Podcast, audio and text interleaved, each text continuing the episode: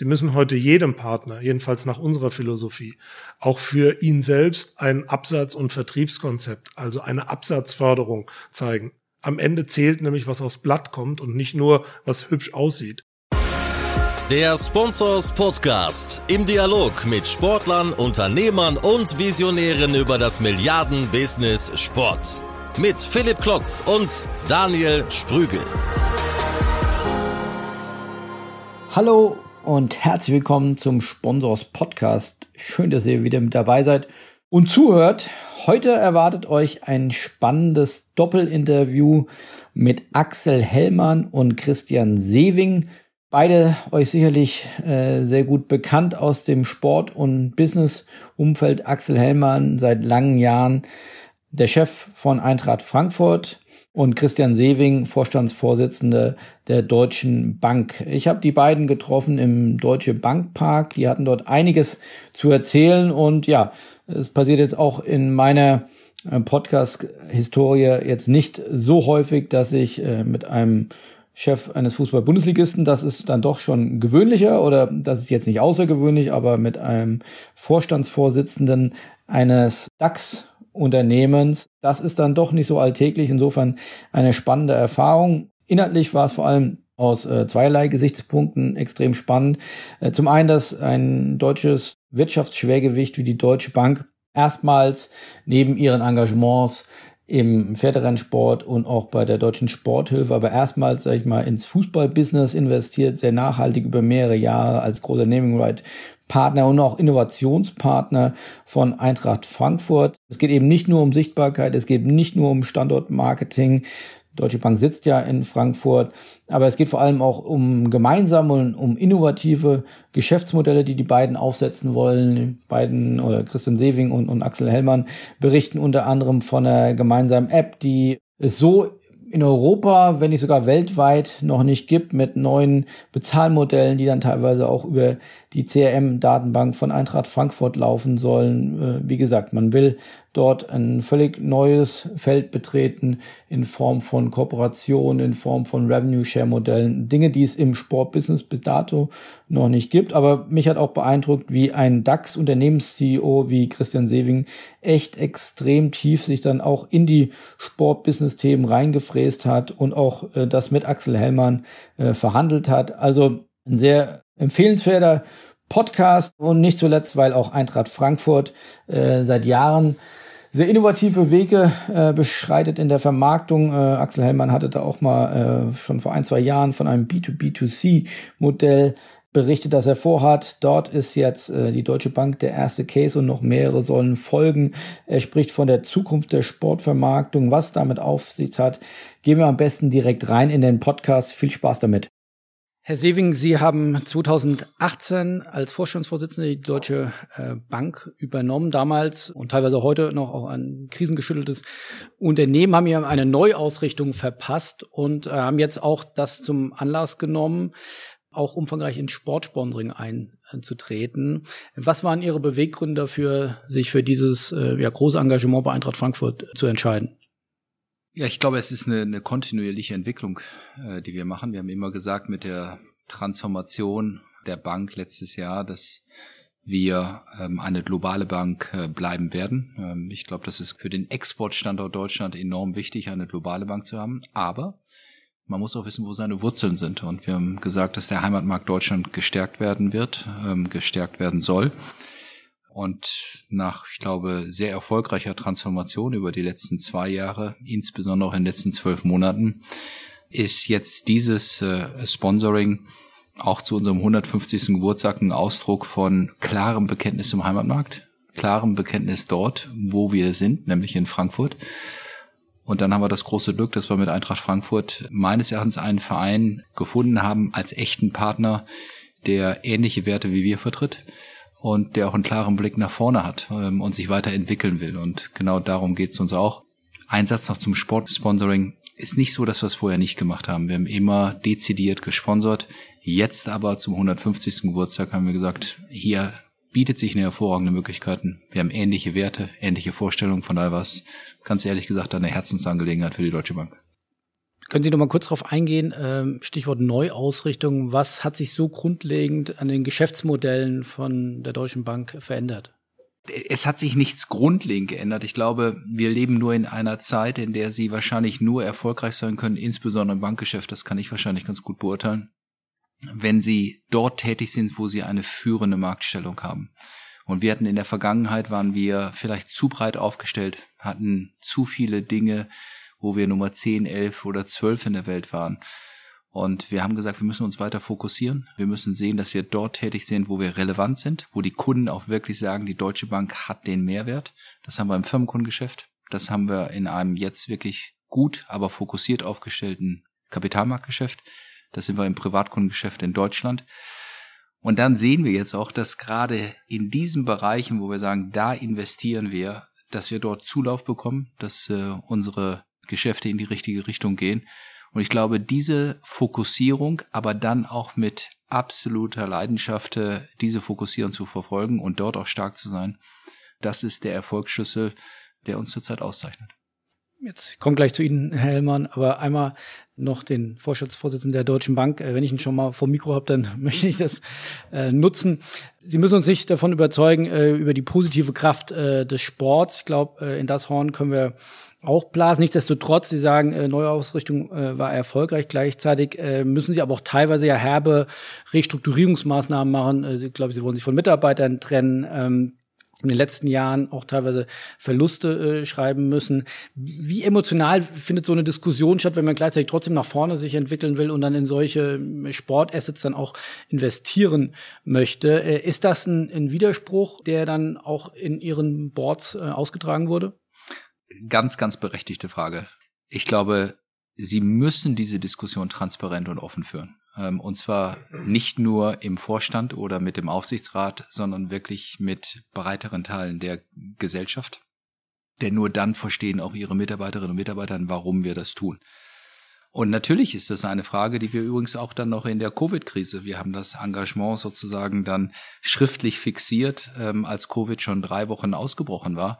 Und natürlich haben wir uns diese Frage nochmal gestellt. Aber wir sind auf der einen Seite ein verlässlicher Partner und auf der anderen Seite glaube ich, müssen wir alle langfristig denken. Und ich bin der festen Überzeugung, dass es unheimlich viel Parallelen zwischen Sport und Wirtschaft gibt. Nochmal, wir haben ähnliche Werte. Und es hat eine Aufbruchstimmung in der Bank und übrigens nicht nur in Frankfurt, aber in der Gesamtbank gegeben, dass wir uns hier klar etablieren, dass wir ein klares Statement geben, dass wir sagen, hier gibt es deutliche Parallelen zwischen Sport und äh, Wirtschaft. Das wollen wir fördern. Da wollen wir auch von profitieren, ist ja gar keine Frage. Und deswegen ist es gut angenommen. Aber wir haben es offen ausgetragen. Wir haben auch dann im März nochmal besprochen, können wir das jetzt wirklich machen? Aber da waren wir uns alle einig. Und von daher haben wir hier einen Rückenwind, äh, den wir natürlich die nächsten sieben Jahre auch gerne mitnehmen wollen. Wie lang war der Prozess der Diskussion? Ja, ich will jetzt nicht in alle Einzelheiten gehen, aber ähm, Axel Hellmann und ich haben äh, Ende letzten Jahres mal angefangen zu sprechen, ob sowas überhaupt möglich ist. Wir wussten natürlich, dass hier sozusagen eine Fälligkeit, eine ganz normale Fälligkeit äh, aus dem Sponsoring kommt zum Sommer dieses Jahres. Dann haben wir es intern für ja, ein, zwei Monate diskutiert. Aber ich glaube, mit auch die Art und Weise, wie wir uns gemeinsam hier die Vision aufgebaut haben, nochmal, gemeinsam mit Eintracht Frankfurt. Es war ja nicht so, dass wir mit einem Pitch gekommen sind, sondern dass wir gemeinsam gesagt was können wir hier gemeinsam für die Stadt, für die Umgebung, was können wir eigentlich über das eigentliche Sponsoring hinaus erreichen mit dem gesamten Sportpark? Was können wir noch zusammen machen? Und da hat uns Eintracht Frankfurt oder mich viele Ideen gegeben, wo wir gesagt haben, das passt zum Banking, das passt zu unserer Zukunft. Und von daher war es ein Prozess, der einfach mit Ideen immer wieder bereichert wurde. Deswegen hat er vielleicht sechs bis acht Wochen gedauert. Aber die Entscheidung war eigentlich ziemlich schnell dann klar, dass wir das machen wollen. Herr Hellmann, wie stolz, wie zufrieden sind Sie in, im ersten Jahr der, der Eigenvermarktung gleich äh, so einen Deal closen zu können? Muss Sie doch sehr zufrieden stimmen. Wir sind sehr zufrieden. Das hat erstmal mit der Eigenvermarktung äh, nichts zu tun, sondern schlicht mit der Tatsache, dass es uns gelungen ist, mit einem der Flaggschiffe der deutschen Wirtschaft und der Nummer eins am Finanzplatz hier in Frankfurt unsere Partnerschaft auszuweiten. Denn wir haben ja mit dieser Partnerschaft schon 2017 begonnen und das auf der Grundlage nicht von einfachen Sponsoring-Konzepten, sondern tatsächlich der Zusammenarbeit zu modernen, neuen digitalen Geschäftsmodellen. Und so kam eigentlich auch die Grundlage, um den nächsten Schritt zu machen, nochmal weiterzudenken, nämlich die Verbindung aus unseren Geschäftsmodellen und Sichtbarkeiten, die wir für die Deutsche Bank im Rahmen der Dinge, die wir anbieten, äh, geschaffen haben, hin zu tatsächlich einer Leuchtturmrolle hier auf diesem Parkgelände, Stadiongelände mit einer ganz klaren Fokussierung nicht nur auf den Profifußball, sondern viele andere Dinge auch, die wir drumherum bauen wollen. Wie passt das zusammen, wenn Sie sagen, digitale Geschäftsmodelle? Naming Right ist erstmal relativ analog. Welche digitalen Geschäftsmodelle äh, kommen da noch? Da müssen wir einen Schritt zurückgehen und uns die Bedeutung von einem Stadion äh, mal vor Augen halten in ganz grundsätzlicher Natur. Natürlich wird hier immer analog Fußball gespielt. Und natürlich sind hier idealerweise auch nach Corona wieder über 50.000 Zuschauer analog im Stadion. Aber das Stadion hat heute eine viel weitergehende Funktion. Das ist ein Leuchtturm, das zieht Emotionen an und Leidenschaft. Und die nicht nur alle 14 Tage bei einem Heimspiel, sondern 24-7. Also rund um die Uhr kommuniziert ein Club wie Eintracht Frankfurt mit seinen Fans und da ist der Stadion als Trainingsort als Heimat unserer Geschäftsstelle. Wir bauen nebenan ein Proficamp für 35 Millionen. Also wir verstärken unsere äh, Maßnahmen hier an diesem Standort. Das ist wie ein emotionaler Magnet. Und dieser e äh, emotionale Magnetismus, der wirkt natürlich digital in alle anderen Sphären rein, in die Kommunikation, aber auch in Dienstleistungen und Services, die man hier in dem Stadion anbietet, die aber die Menschen auch durchaus außerhalb der Stadiontore nutzen können. Und genau da liegt auch der Reiz dieser Kombination, einen Partner gefunden zu haben, dessen Idee es nicht einfach nur ist, einen Namen aufs Dach zu setzen, sondern der sich mit zum einen überlegt, wie man den Deutsche Bankpark mit Leben füllt also was können wir alles machen? Sehr analog, aber gleichzeitig auch alles, was wir im digitalen Bereich vorhaben, konsequent mitzubegleiten. Das sind zwei Seiten einer Medaille. Ist das Thema Rebranding jetzt von der einen Bank zur anderen, ist das eine Herausforderung, eine kommunikative? Halte ich für unkritisch, weil die Commerzbank als äh, vorhergehender Namensgeber 15 Jahre eine andere Ausrichtung hatte. Wir hatten keine unmittelbare Geschäftsbeziehung außer einer Sponsoring-Beziehung. Das war immer ganz wichtig. Da ging es um reines Standortmarketing äh, für die Commerzbank. Das ist aller Ehren wert. Aber wenn man so will, sind wir hier schon auf einer Partnerschaft 4.0 unterwegs mit den Dingen wir machen. Das ist vielschichtiger. Wir haben natürlich auch mit dem vorherigen Namensgeber gute partnerschaftliche Erfahrungen gemacht und sind im Besten auseinandergegangen. Aber es gibt einen zentralen Schlüssel, der eben anders ist. Es geht in der Zusammenarbeit mit der Deutschen Bank darum, in die Lebenswirklichkeiten der Menschen, der Fans, der Bewohner dieser Region und auch darüber hinaus hineinzuwirken. Vor allen Dingen mit dem gemeinsamen Bezahlsystem, das wir entwickeln. Und derartige Vielschichtigkeiten sind in diesem Partnerschaftsverhältnis was Neues. Herr Seging, ist es das, was Sie dann am Ende des Tages auch überzeugt hat, diese Vielschichtigkeit, diese Tiefe des Konzepts? Ja, natürlich. Also ähm, wie Axel Hellmann es gerade gesagt hat, es ist eben nicht nur die Namensgebung für das Stadion. Das ist wichtig und natürlich ist es für uns auch ein echtes Bekenntnis zu dem Standort, zu der Region.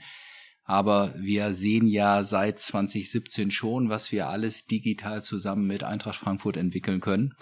Das werden Dinge dann sein, ähm, die sich natürlich von Jahr zu Jahr weiterentwickeln, die dann weit über Frankfurt hinaus gesehen werden, die die Menschen auch nutzen können. Und wir sehen das ja gerade in der Covid-Krise, wie sehr die Menschen sozusagen von analog auf digital gesprungen sind. Und eins ist klar, die werden nicht wieder zurückgehen. Digital hat sich durch Covid einfach noch mehr beschleunigt. Das unterstützen wir.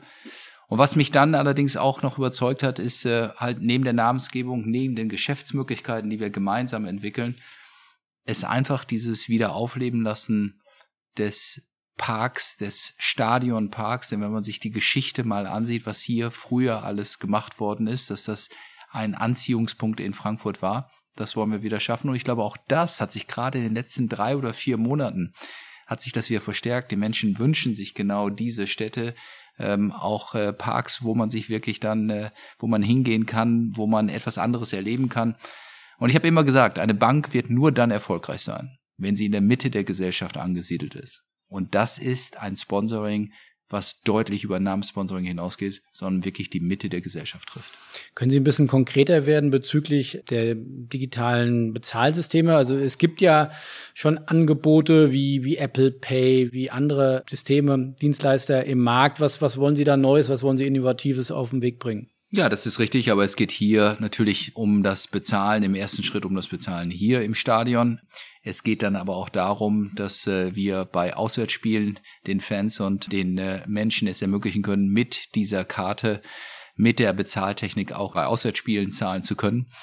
Es geht darum, dass man eben nicht das Konto bei der Deutschen Bank braucht, sondern über die App von seinem Konto bei seiner Bank natürlich gerne immer bei der Deutschen Bank, aber wenn das halt nicht ist, kann man auch genau diese App nutzen, ohne ein weiteres Konto zu äh, haben, aber diese App zu benutzen, um das bezahlt Verfahren äh, mitzunehmen, ob es hier ist oder bei einem Auswärtsspiel. Und ich glaube, wir werden noch so viele zusätzliche Dinge dann gemeinsam wiederum aufnehmen und diese Apps und diese Möglichkeiten erweitern, genauso wie wir es im täglichen Bankgeschäft aufmachen. Sie müssen sich vorstellen, bei uns ist es so, dass ein ganz normales Mobile-App alle drei Wochen ein neues Update bekommt, weil wir es um weitere Möglichkeiten, neue Dinge erweitern. Und genauso wird es hier auch sein. Und das wird bei Ihnen im Haus dann entwickelt? Das wird zum großen Teil bei uns entwickelt, eigentlich fast alles, aber natürlich haben wir auch äh, zum Teil machen wir gewisse Entwicklungen mit Fintechs äh, gemeinsam. Das ist der Zeit der Dinge, dass wir mit Kooperationen auch arbeiten. Ich glaube, das ist ganz, ganz wichtig. Aber gerade auf der Mobile App, und da haben wir sicherlich einen Vorsprung auch in Deutschland, haben wir das meiste intern erarbeitet und es wird auch so bleiben. Ich will es mal aus meiner Perspektive, aus der Clubperspektive ähm, schildern, was das Besondere ist. Als wir uns vor drei, dreieinhalb Jahren mit der Frage beschäftigt haben, wie muss ein neues Bezahlsystem aussehen, standen wir ja auch vor einem aus, nämlich Pay Clever oder Just Pay ist in die Knie, äh, ist in die Knie gegangen. Und wir hatten eine Grundsatzfrage. Geschlossenes Bezahlsystem alter Prägung oder offenes Bezahlsystem moderner Prägung. Geschlossenes Bezahlsystem alter Prägung schied für mich ehrlich gesagt immer aus, weil ich als Kunde es nie verstanden habe, dass ich eine Karte aufladen und abladen muss und dann nur in einem eingeschränkten Anwendungsbereich mein Guthaben verwenden kann. Das ist nicht zeitgemäß und an dem Bedürfnis der Leute vorbei. Also haben wir gesagt, wir wollen ein offenes Bezahlsystem etablieren. Und jetzt kommt der entscheidende Punkt. Da gibt es schon Möglichkeiten im Markt, die bestanden schon. Aber wir haben ein paar Voraussetzungen definiert, die keiner im Markt erfüllen konnte. Und auch keiner bereit war, erstmal mit uns zu entwickeln. Die einzige Ausnahme war die Deutsche Bank. Ein Kernthema ist, wir hatten nämlich die Daten aus den Transaktionen. Und wir haben Wert darauf gelegt, dass Eintracht Frankfurt in jedem Fall ein Datenversprechen abgeben muss gegenüber den Kunden, dass die Daten nicht an fremder Stelle irgendwo asiatisch oder amerikanisch gestort oder verarbeitet werden, sondern dass sie auf deutschem Hoheitsgebiet oder EU-Hoheitsgebiet gestort werden und uns für unser CRM-System vollumfänglich personalisiert zur Verfügung stehen. Und es gibt kein Bezahlsystem in Europa, kein einziges, das in der Lage ist, einen Rechteinhaber, der ein solches Bezahlsystem in seinem eigenen Ökosystem aufsetzt, genau mit diesen Funktionalitäten zu versorgen. Und das ist uns in der Zusammenarbeit bei der Gestaltung der Eckpunkte äh, mit der Deutschen Bank gelungen. Und, äh, und das Gute ist, die Deutsche Bank hat sofort verstanden, dass das ein interessantes Geschäftsmodell sein kann, was natürlich auch für andere Ökosysteme funktioniert. Und was im Fußball funktioniert, mit der Breitenwirkung, mit der Reichweite, mit der Durchdringungskraft, mit der Emotion, das kann grundsätzlich in jedem anderen Ökosystem, das genau über diese Voraussetzungen verfügt, auch funktionieren. Nicht nur bei anderen Fußballclubs, nicht nur bei anderen Sportvereinen, sondern im gesamten Kunst-, Kultur- und Eventbereich. Immer, wo ich eine Gruppe von Leuten habe, die einer bestimmten Interessensrichtung nachhängen und ihre Emotionen reinpacken, auch ein Bezahlsystem dazu zu legen, das denjenigen, der quasi das veranstaltet, in die Lage versetzt, mit seiner Peer Group, mit seiner Kerngruppe zu arbeiten. Und das ist das Besondere an diesem Verfahren, dass es auf dem gesamten Markt nicht gibt. Das heißt, das möchten Sie dann auch Dritten und anderen Clubs auch anbieten? Das ist unser Plan, wenn es funktioniert, zu überlegen, in welchem Maße kann man daraus tatsächlich ein markttaugliches Produkt machen. Da hat aber in allererster Linie natürlich die Deutsche Bank den Hut auf als Entwickler. Und natürlich ist es so, dass gerade solche Produkte über die Reichweite und über Scale ähm, dann für uns natürlich auch noch attraktiver werden. Aber wir gehen natürlich auch immer nach dem Grundsatz, dass wir hier jetzt erstmal liefern. Ähm, wir sind in der Entwicklung. Wir sind sehr, sehr zuversichtlich, dass wir insbesondere im Jahr 2021 äh, richtig starten können. Und dann kann ich mir gut vorstellen, dass wir es auch weiterentwickeln und anderen Anbietern zur Verfügung stellen. Der FC Bayern macht ja was ähnliches, hat ja mit, so, mit dem FC Bayern Media Lab ja auch seine Softwareinfrastruktur so aufgestellt, dass er das jetzt auch anderen Clubs anbietet und da wirklich auch als Dienstleister auftritt. Also ist das auch ein Modell, was Sie für die, für die Zukunft in Erwägung ziehen? Wir stellen uns etwas anders auf. Der FC Bayern richtet sich sehr stark an ein paar Kernfunktionalitäten aus, also Content, aber auch Ticketing und Merchandising.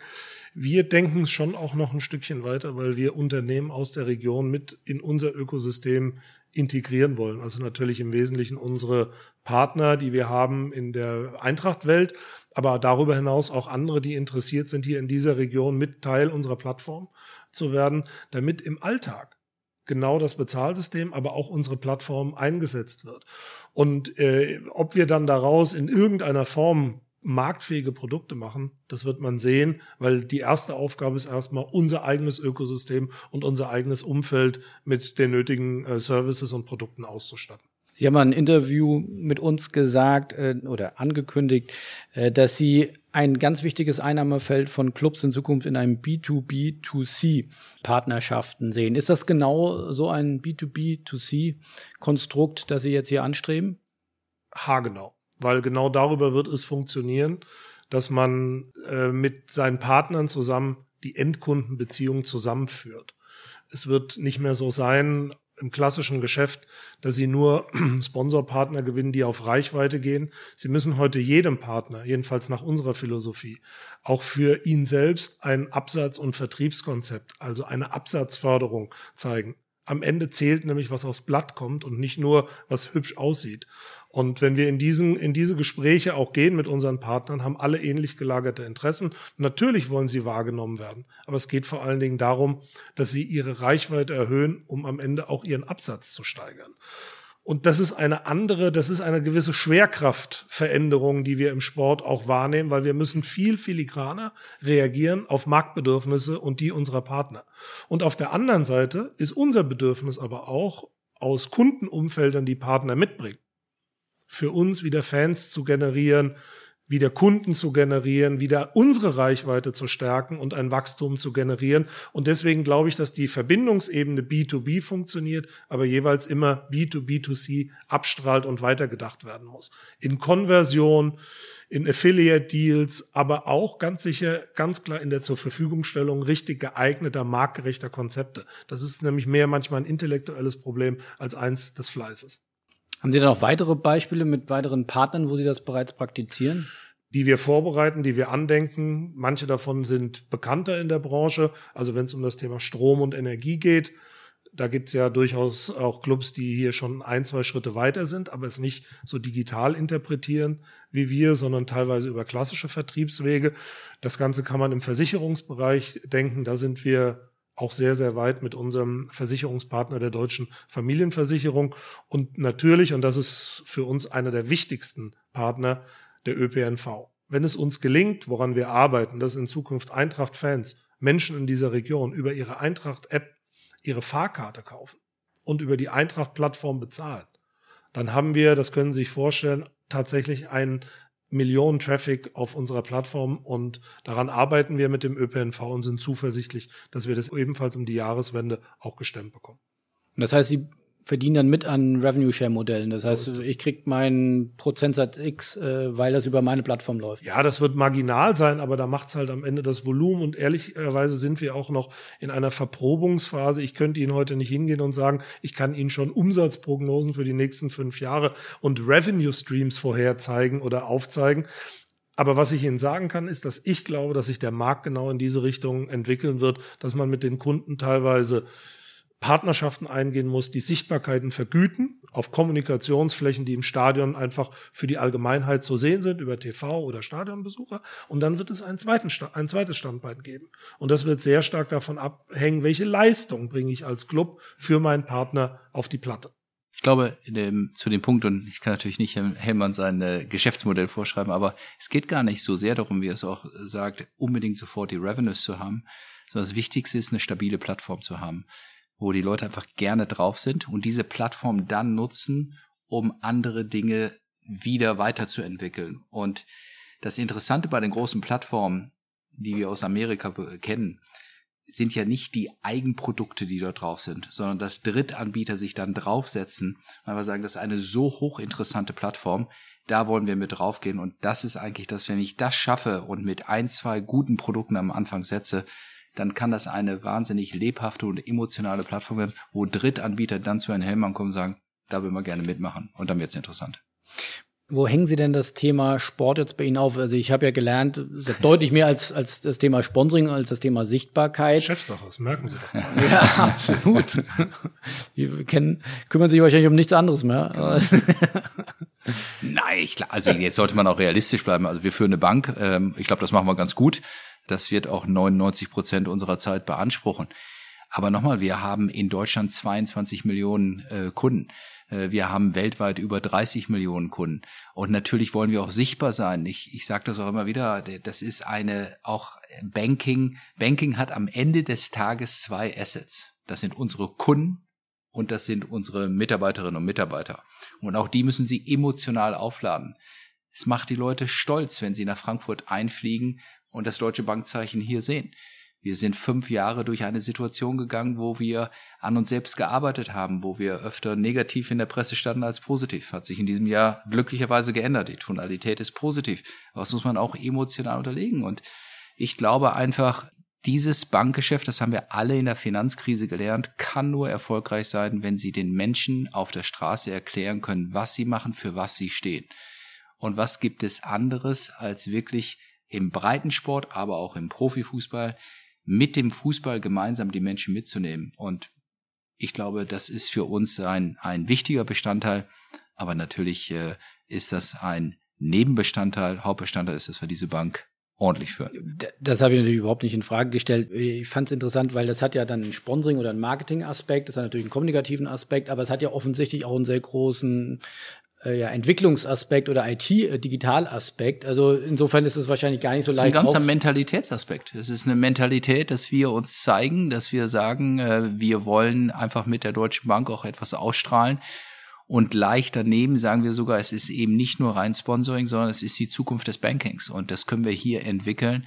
Wir haben viele Dinge, die wir gemeinsam mit unseren Partnern entwickeln. Das ist hier jetzt besonders sichtbar aber genauso wird das Leben äh, auf, in Zukunft sein. Das, was sie heute erreicht haben, bringt ihnen überhaupt nichts mehr in eins oder zwei Jahren. Das ist eine ständige Weiterentwicklung. Das mit Partnern zu machen, wie hier zum Beispiel mit Eintracht Frankfurt, ist was, was uns wirklich gereizt hat und wo wir glauben, dass wir da neue Maßstäbe setzen können. Herr Hellmann, was hat's mit der IoT-Arena auf sich? Nun, wenn Sie sich mal oder anknüpfen an das, was ich gesagt habe, das Stadion etwas abstrakter anschauen, dann ist das einer der wenigen Orte, in äh, unserem Land, in Europa, also nicht nur dieses, sondern alle Fußballstadien, wo pro Zeiteinheit, und ich rede jetzt prä-Corona, pro Zeiteinheit auf der Fläche die meisten Menschen überhaupt zusammenkommen. Alles, was hier an Digitaltechnik funktioniert, ob Kommunikation, ob Services oder Maschine-zu-Maschine-Kommunikation, alles, was in, bei 50.000 Vollbetrieb, die alle miteinander kommunizieren und mit den vielen Hintergrundfunktionen, die hier noch ablaufen, klappt, geht in je, funktioniert in jedem Einkaufszentrum, an jedem Verkehrsknotenpunkt und an jeder anderen Stelle, an der viele Menschen zusammenkommen. Und so haben wir Stadion mal anders begriffen und haben gesagt, wir müssen mal versuchen, uns zu lösen von dem rein analogen Ansatz und uns fragen, was kann man in einer solchen Arena tun? Maschine zu Maschine, Kommunikation und Services an Produkten einsetzen, die auch an anderer Stelle eine Verwendung finden und hier mit Partnern zusammen Use Cases entwickeln, die auch draußen in der Wirtschaft funktionieren. Das sind Themen wie Energiemanagement, die Steuerung von großen Personengruppen wird eine wichtige Rolle spielen, jetzt auch durch Covid. Also wie leiten wir Menschen, die tatsächlich ein Ziel haben, von einem Punkt an dem sie ihre Reise beginnen, genau zu dem Ziel, um auch möglichst sicher dort anzukommen. Also Energiemanagement, Facility Management, am Ende autonome Transportmöglichkeiten, vernetzte Mobilität. All diese Dinge spielen für uns in einem Stadion ja eine große Rolle, weil Menschen hierher kommen, wieder weg müssen, ihren Platz finden müssen. So ein Stadion muss gereinigt werden und betrieben werden. Und unser Ziel ist es schon zu schauen, was kann man davon, soweit es irgendwie geht, voll automatisieren wie kann man auch Industriepartner, und wir haben in Deutschland, vor allen Dingen auch hier in Hessen, äh, in Mittelhessen einen sehr, sehr starken äh, Mittelstand, äh, der sich mit Industrieanwendungen beschäftigt und der auch digitalisiert werden muss. und sich auch gerade digitalisiert in seinen Kundenbeziehungen. Wie können wir die hier zusammenholen und Projekte machen, die nicht nur für uns sinnvoll sind, sondern darüber hinaus auch abstrahlen in die weitere Wirtschaft? Wie haben Sie Ihre Unternehmung ein Stück weit umgebaut? Also all das, was Sie jetzt erwähnen, kann ja nicht der klassische äh, Sportbusiness-Ökonom äh, studiert in Bayreuth, wird wahrscheinlich schwierig. Also das sind ja neue Gedanken, neue Strukturen, neue Abteilungen. Wie hat das sich schon, wie hat das schon Niederschlag gefunden bei Ihnen? Wir haben vor sechs Jahren angefangen, den ganzen Betrieb umzubauen. Erst etwas zögerlicher, weil wir noch selber in einer sportlichen Transformationsphase waren und äh, bis, ich sag mal, März 2016 ja auch von Abstiegsnöten geplagt waren. Da muss man immer mit seinen Mitteln extrem eng haushalten. Aber wir haben angefangen, eine Stabstelle zu gründen. Und diese Stabstelle hatte nur einen zentralen Auftrag, nämlich auf äh, Impulse, die aus dem Aufsichtsrat kamen, aus dem Vorstand kamen, Modelle zu entwickeln und zu rechnen, die nichts mit dem Tagesgeschäft zu tun haben. Und sich die Frage zu stellen, wie entwickelt sich eigentlich der Fußball, also bei uns der Profifußball im Wettbewerb die nächsten 20 oder 30 Jahre. Und sie kommen immer wieder zu einem Thema, nämlich die Welt wird digitaler. Auch vor Corona war dieser Trend natürlich schon absehbar. Und wenn Sie von dem Nukleus ausgehen, dann haben Sie wahnsinnig viele Themen, mit denen Sie sich beschäftigen müssen. Das ist Ihre Perspektive mit den Fans, Services und Produkte hier zu entwickeln, die einfach diese ganze, die, die Lebensverhältnisse der Fans im Stadion erleichtern. Sie müssen B2B anders denken, sie müssen Content anders denken und am Ende fangen sie an zu begreifen, dass das, was sie machen, eigentlich gar nicht an den Stadiontoren endet, sondern es geht tief hinein in die Region. Sie sind also sehr schnell bei Begriffen wie Smart City oder Smart Region, um ihr Modell und ihre gesamte Produktwelt weiterzuentwickeln. Dafür haben wir eine Stabstelle aufgesetzt. Dafür haben wir Mitarbeiter geholt, die eben nicht aus dem äh, Tunnel des Sports kommen, sondern die haben wir von verschiedenen prominenten Unternehmensberatungen zusammengeholt. Die Stabstelle hat mittlerweile fünf Mitarbeiter die alle eingebunden sind an, in die verschiedensten Projekte und zentral war natürlich das Thema digitale Plattform, intelligentes digitales Stadion und Kommunikation. Das heißt aber, Sie machen jetzt die, Sie machen jetzt nicht unbedingt Inhouse-Entwicklung, da holen sich dann Partner wie eine Deutsche Bank oder, oder ähm, Agenturen, also die, die harte Programmierung, weil äh, eine ganze IoT-Arena wird man nicht mit fünf Mitarbeitern äh, stemmen können. Ja, das stimmt. Wir haben jetzt einen Experten geholt, der jahrelang im Bereich IoT gearbeitet hat. Der hat uns auch den Rat gegeben, vieles davon extern und zwar tatsächlich themenspezifisch sich an Bord zu holen, weil es gibt nicht das, Entwicklungsstudio, die 12, 15 Leute, die sie auf alle Disziplinen draufsetzen. Das ist, wie ich auch gelernt habe, ein weites Feld, wo sie die Besten holen müssen, die sie bekommen äh, können. Aber wir haben tatsächlich den Zugriff auf eine Entwicklergruppe von zehn, die mehr oder weniger exklusiv für uns arbeitet. Das ist nur eine Frage der Zeit, bis wir drüber nachdenken, die auch in-house zu platzieren. Und ich glaube, vor zehn Jahren haben wir im Fußball diskutiert, werden Fußballclubs Medienhäuser? Und dahinter muss man einen Haken machen. Wir sind alle Medienhäuser geworden. Die nächste Debatte, die wir führen, ist, werden Clubs IT-Unternehmen? Und ich werde sagen oder würde sagen, auch das wird passieren.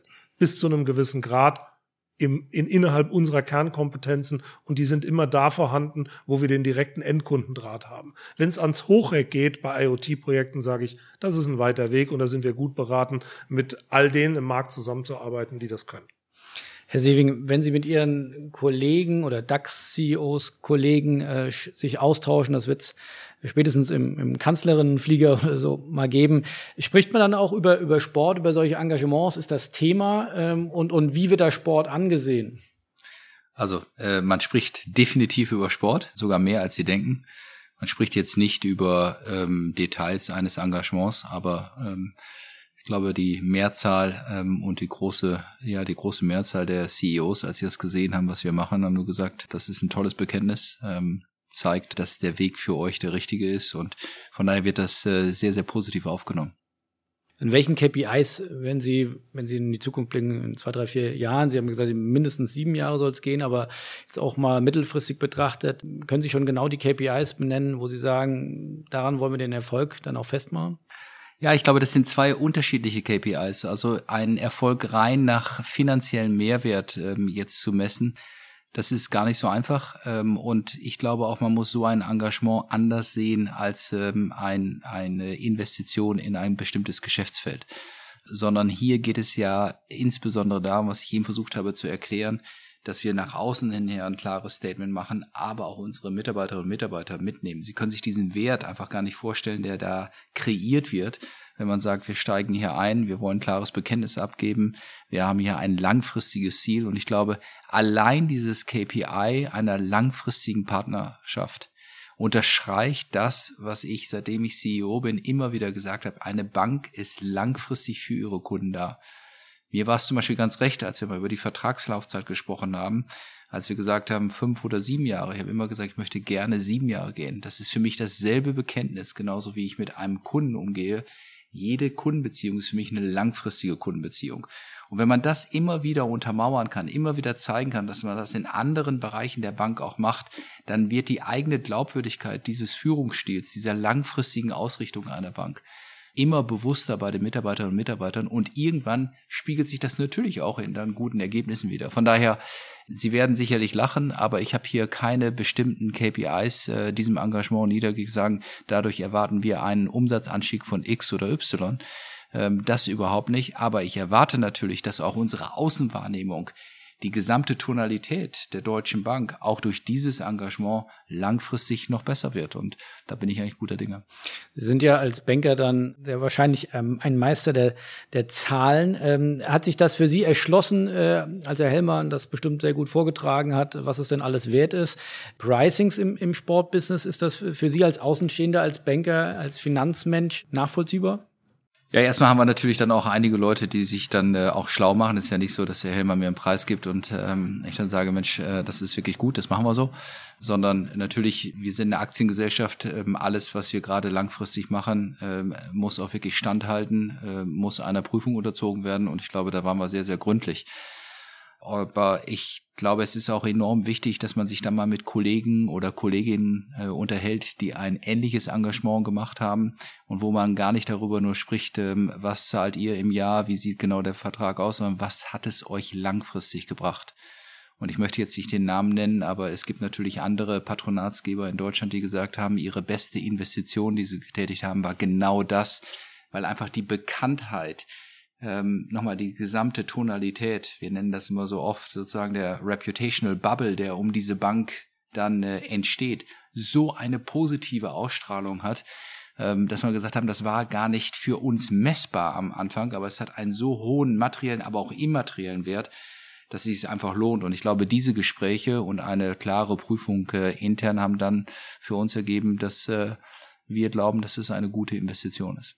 Hellmann, ich würde noch mal gerne ins Detail gehen. Sie hatten, äh, bevor Sie den Betrieb der Arena übernommen haben, ich glaube, die Stadt auch ein Stück weit äh, gelockt mit ähm, einem Investitionsprogramm von über 30 Millionen Euro.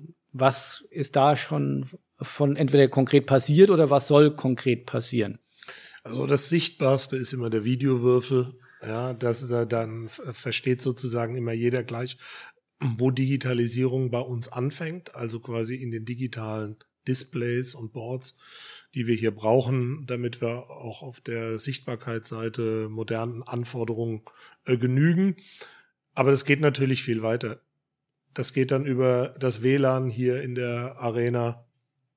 Das geht über die Ausstattung der Kioske, äh, die wir haben, die alle auch digital tauglich angesteuert werden müssen über ein zentrales Content-Management-System.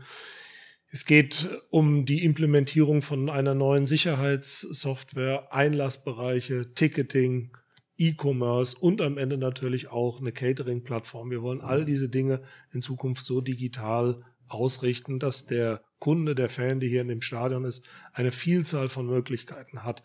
Also quasi eine Grundlage schaffen, auf der er dann nicht nur das Bezahlsystem nutzt, sondern eben auch ganz viele Dinge sonst tun kann. Und das ist in einem Stadion der Generation 2006.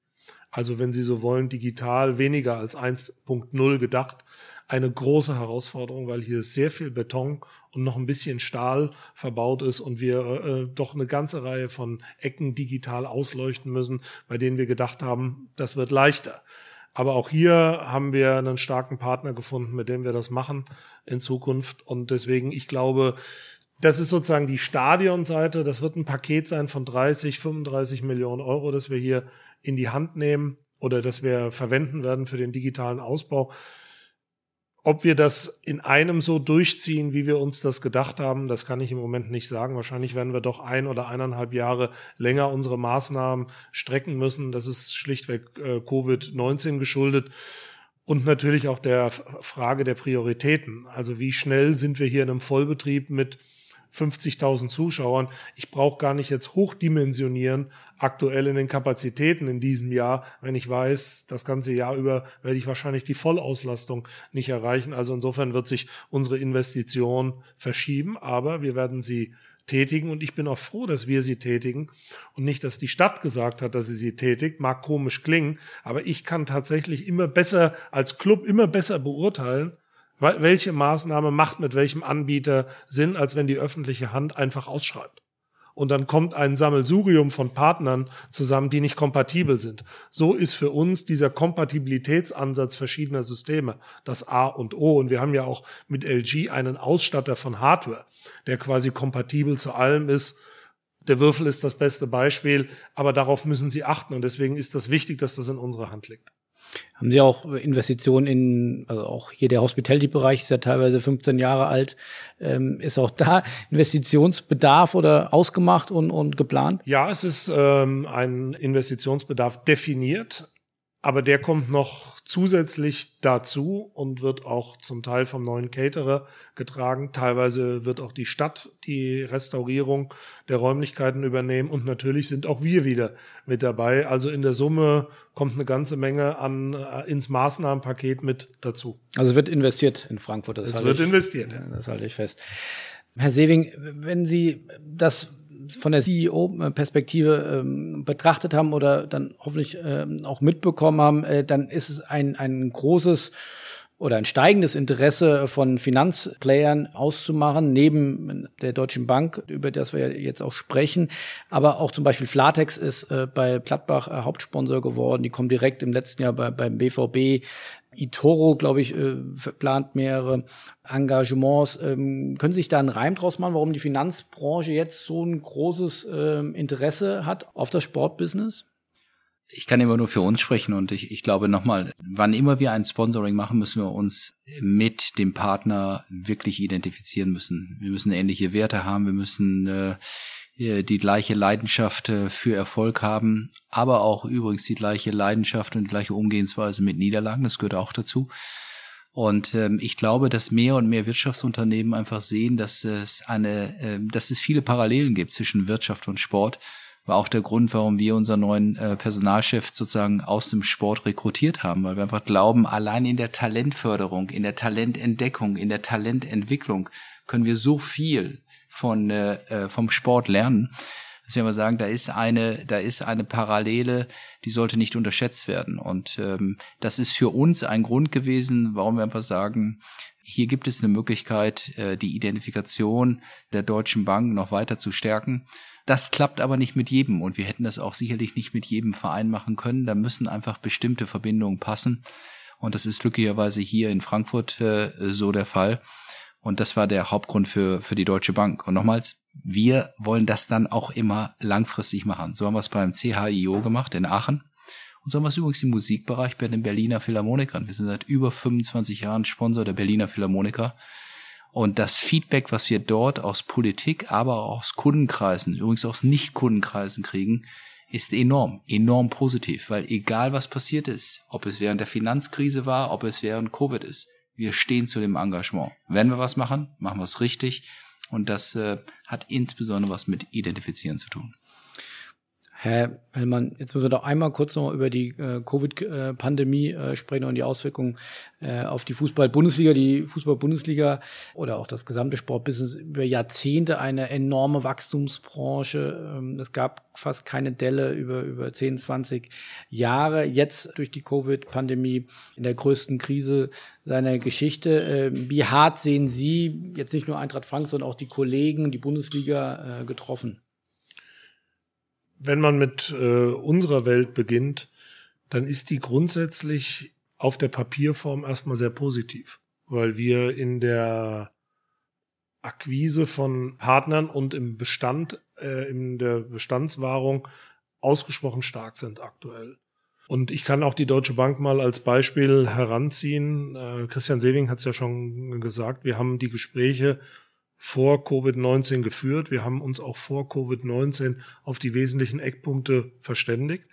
Aber die Details der Zusammenarbeit wurden erst während Covid-19 vertraglich fixiert. Es hätte also viele Gründe gegeben, aus dem Engagement wieder auszusteigen. Und es spricht für das Werteverständnis und auch für den Wertekanon der, Deutschen Bank, dass sie an jedem Punkt zu ihrem Wort gestanden hat. Das muss man erstmal festhalten. Und so war das bei nahezu allen Partnern, die Eintracht Frankfurt hat. Und wir wurden von niemandem im Regen stehen gelassen. Gleichwohl gab es natürlich unterschiedliche Interessen, auch nicht erbrachte Leistungen zu kompensieren. Und das machen wir auch, weil das eben unter Kaufleuten sich so gehört, dass wenn du bestimmte Teile nicht erbringen kannst, du dem Partner anbieten musst, es auch zu kompensieren, entweder durch andere Leistungen oder über die Rückerstattung in Geld. Und davon, glaube ich, ist die Bundesliga in der Summe am härtesten betroffen gewesen in, den, in der zurückliegenden Saison, dass es tatsächlich auch für die Unternehmen nicht vorhersehbar war, wie geht's eigentlich weiter, wie endet die Krise und teilweise Leistungen auch äh, zurückerstattet werden mussten. Und mit dem Ausblick jetzt auf die neue Saison ist auch bei uns die Situation ausgesprochen stabil, aber ich habe natürlich keine Ahnung, in welchem Umfang ich Leistung nicht erbringen kann. Und wenn ich die nicht erbringen kann, dann werde ich das auch, wie das unter Kaufleuten üblich ist, mit einem Kompensationsangebot in anderen, mit anderen Leistungen dem Partner darlegen oder ich werde ihm anbieten, tatsächlich äh, den Betrag zurück oder Beträge zurückzuerstatten. Und daher kommt die große Ungewissheit nicht nur bei uns, sondern bei allen in der Liga, denn die Flughöhe bei den Clubs, die ein breites Feld haben bei den Unternehmen einer Region oder auch bundesweit. Also bei uns sind das 800 Partner, die Eintracht Frankfurt hat. Und ich kann noch jetzt überhaupt nicht vorhersehen, wie sich möglicherweise nach der Zwischenphase ähm, mit Kurzarbeitergeld und ich sag mal staatlichen Unterstützungsleistung sich die wirtschaftliche Lage darstellen wird im nächsten Frühjahr oder um Weihnachten rum. Und das ist natürlich dann auch der entscheidende Zeitpunkt, an dem Partner sagen, wir können das nicht kompensieren und wir brauchen tatsächlich auch Liquidität oder wirtschaftliche Mittel an jeder Stelle, die wir, wo wir sie bekommen können. Dann wird bei Eintracht Frankfurt natürlich auch der, die, die, die wirtschaftlichen, werden die wirtschaftlichen Schwierigkeiten zunehmen. Und ich glaube, in der Bundesliga gilt das bei allen Vereinen, die sich breit aufgestellt haben, sowohl publikumsseitig als auch unternehmensseitig. Also nicht einen haben, der sie unterstützt und der stabil sein Engagement durchzieht, sondern breit aufstellen. Das ist ein guter Punkt im Wachstum, ein treibender Faktor, aber es ist ein retardierender Faktor, wenn man in einer Krise ist und damit haben wir hart zu kämpfen. Können Sie schon abschätzen, Sie haben in den letzten vier, fünf Jahren den Umsatz von Eintracht Frankfurt äh, verdoppelt.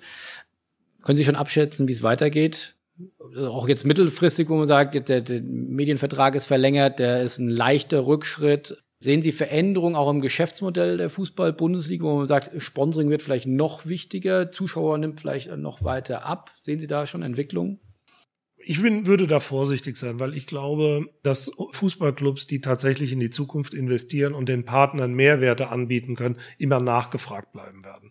Und ich glaube, dass diejenigen, die es einfach mit einer werblichen Darstellung im Stadion versuchen, möglicherweise auch in klassischen Modellen mit externen Vermarktern Schwierigkeiten bekommen werden in Zukunft. Da bin ich mir absolut sicher. Der Markt verlangt heute eine individuelle Kundenansprache und individuelle Kundenbetreuung. Und es reicht einfach nicht nur werbliche Leistung zu verkaufen aus dem Bauchladen.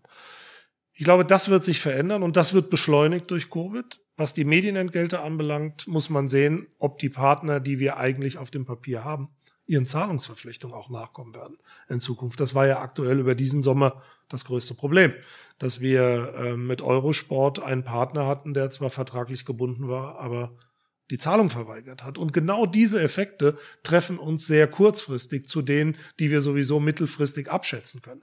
Was sich da ergeben wird in den nächsten zwei, drei Jahren, ist schwer zu sagen. Aber ich glaube, wir sind alle gut beraten, wenn wir unsere Kostensituation im Fußball alle im Griff halten oder in den Griff bekommen für diejenigen, die das machen müssen. Also auch was Transferausgaben und Kaderkosten anbelangt, anbelangt immer genauer hinschauen, ob wir das machen oder nicht Und dann, glaube ich, müssen unsere Modelle extrem auf digitales Wachstum ausgelegt sein, wenn man die Dinge in einer Balance halten. Aber das finde ich einen interessanten Punkt, den werden wir heute sicherlich nicht mehr zu Ende diskutieren. Aber wenn Sie sagen, die, die Sponsorings werden digitaler, war nicht oft ein großer Makel des Sponsorings, oder zumindest mal positiv formuliert eine Herausforderung, dass Sponsoring zu kompliziert war. TV-Sport ist unglaublich leicht eingebucht. Äh, Online-Werbung, Digitalwerbung kann ich auf einen Cent aus äh, targeten und, und austarieren. Jetzt mache ich ja Sponsoring noch komplizierter damit. Ist das eigentlich eine Bürde auch oder ist es einfach nur eine Chance, wie Sie sagen? Ich glaube, das ist eine große Chance, weil wir bislang natürlich nach einer, nach einer nach Reichweite am Ende gemessen äh, worden sind oder an Reichweite gemessen worden sind. Und jetzt kommt Leistungsfähigkeit eines Clubs hinzu. Also wie aktiviere ich meine Fan-Community? Wir sind ja in den letzten Jahren das ein oder andere Mal deutscher Social-Media-Meister geworden. Und warum sind wir das geworden? Weil wir es verstanden haben und ich sag mal gegen prominente äh, Mitbewerber wie den FC Bayern, die wir da auf die Plätze verwiesen haben. Wir sind es deswegen geworden, weil wir in besonderem Maße unsere Fan-Community aktivieren konnten. Zugunsten unserer Partner, aber natürlich auch unserer eigenen äh, Medien und auf unseren eigenen Kanälen. Und wer das in Zukunft kann und echte messbare Konversion für die äh, Partner herstellen kann, der wird auch bei den Sponsorings als Gewinner aus einer solchen Krise hervorgehen. Da sind wir sehr gespannt. Herr Sewing, abschließend, gibt es noch weitere Sportarten, die auf ein Engagement der Deutschen Bank hoffen dürfen, wenn Sie so ja, ein, ein, ein Fürsprecher des Sports sind und, und der Werte? Ja, wir sind ja großer Partner der Deutschen Sporthilfe, sehr, sehr gerne. Auch da fördern wir insbesondere den Nachwuchs, hat nicht nur was mit Spitzensport, gerade bei der Sporthilfe, mit tollen deutschen Talenten, die Deutschland in der Welt vertreten die auf jeden Pfennig angewiesen sind und das machen wir sehr, sehr gerne. Und ich glaube, ich habe am Anfang gesagt, eine Bank ist dann erfolgreich, wenn sie fokussiert ist, aber auch diszipliniert. Von daher belassen wir es mal damit. Damit wollen wir jetzt gemeinsam erfolgreich sein. Und äh, ich glaube, dann gehen wir gut gerüstet in die Zukunft. Dann vielen Dank äh, für das Gespräch und äh, ich bin sehr gespannt auf das, was da noch kommt in der digitalen Ausprägung. Äh, scheint das ja erst der Anfang zu sein. Gespannt auf die nächsten sieben Jahre. Vielen Dank. 再找个